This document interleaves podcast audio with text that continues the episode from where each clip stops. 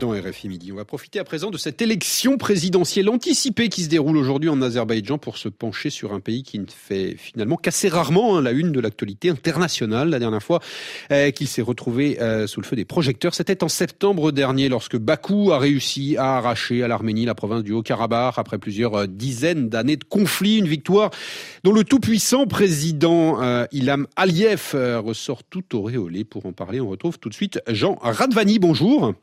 Bonjour. Vous êtes professeur émérite de géographie à l'INALCO, l'Institut national euh, des langues et civilisations orientales, auteur également de plusieurs ouvrages hein, sur la Russie, le Caucase et l'espace post-soviétique, dont celui-ci, Russie, un vertige de puissance, qui est paru aux éditions La Découverte. Jean Radvani, les, les jeux sont déjà faits dans cette présidentielle qui a lieu aujourd'hui. Il n'y a vraiment aucun suspense. Ilham Aliyev a déjà gagné?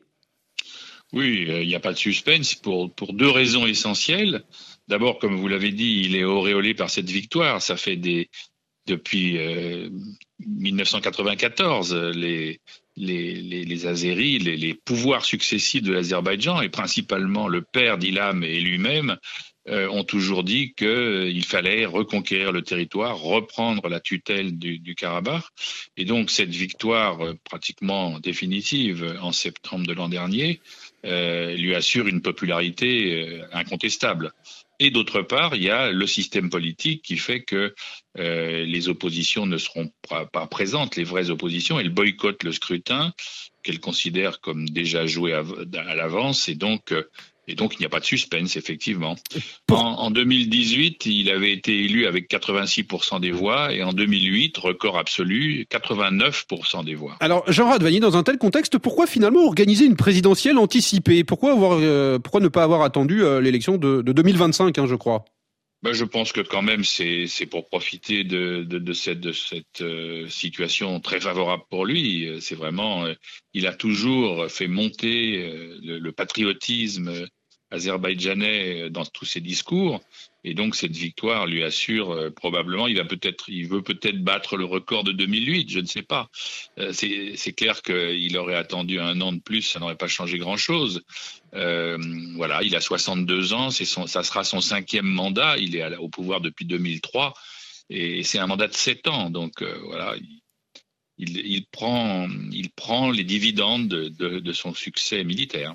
Jean Radvani, on, on, le disait, hein, il ressort donc, il a Maliev euh, tout auréolé de cette victoire au Haut-Karabakh. Pour autant, euh, c'est un, un dirigeant populaire en Azerbaïdjan. Populaire, c'est sans doute euh, difficile de dire euh, réellement. Il y, a, il y, a, toutes sortes.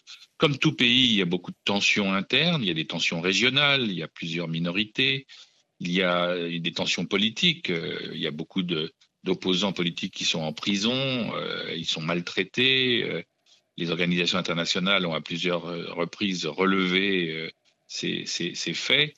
Donc, euh, est-ce qu'il est populaire? Il y a des affiches partout avec son, portrait, soit seul, soit avec son père. C'est un régime qui, fait partie de ces régimes qui ne sont pas des vraies démocraties, je dirais, mais qui ont un vernis démocratique et donc qui, qui s'efforcent de, montrer, c'est en partie pour l'intérieur et beaucoup pour la communauté internationale. Vous voyez, on organise des élections à intervalles réguliers. Euh, euh, alors là, il a avancé le terme.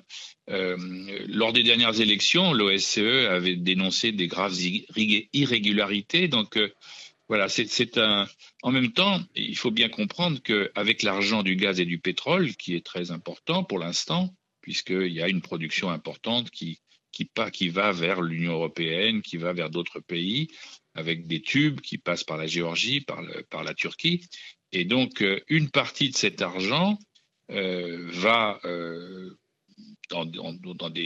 au clan, au pouvoir, mais une partie quand même assez importante a été allouée à des constructions spectaculaires.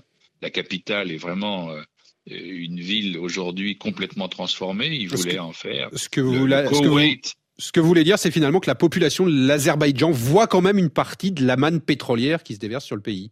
Oui, il a les, les, écoles, les équipements sportifs, il y a des hôpitaux, il y a eu beaucoup d'investissements quand même dans, cette, dans, dans toutes les régions de l'Azerbaïdjan, et ça, les gens le voient. Et donc, si on accumule tout ça, même si les, les écarts de richesse sont stupéfiants, euh, il y a quand même quelque chose qui a été fait pour la population, plus le Karabakh, ça, ça lui assure une victoire incontestable. Euh, vous le disiez, hein, Ilham Aliyev, euh, il a succédé à son père à la présidence de l'Azerbaïdjan, c'était en 2003, hein, je crois. Il s'apprête donc à exercer un cinquième mandat. Il a aussi confié la vice-présidence à son épouse et, et je crois qu'on le soupçonne même de préparer son fils à lui succéder. On est en train d'assister vraiment à la mise en place d'une dynastie dans le pays aujourd'hui, la dynastie Aliyev. Oui, c'est clair que cette, dynastie Aliyev, déjà, euh, son père et lui-même, et probablement d'autres membres de sa famille ensuite, euh, ils, tiennent le pouvoir depuis bien plus longtemps que ça, puisque le père Aliyev euh, était déjà avait été à l'époque soviétique le chef du parti, le chef de la République, avant d'être appelé à Moscou pour jouer un rôle important dans le KGB de l'époque. Donc euh, effectivement, dans ce cas-là, on, peut parler d'une dynastie au pouvoir.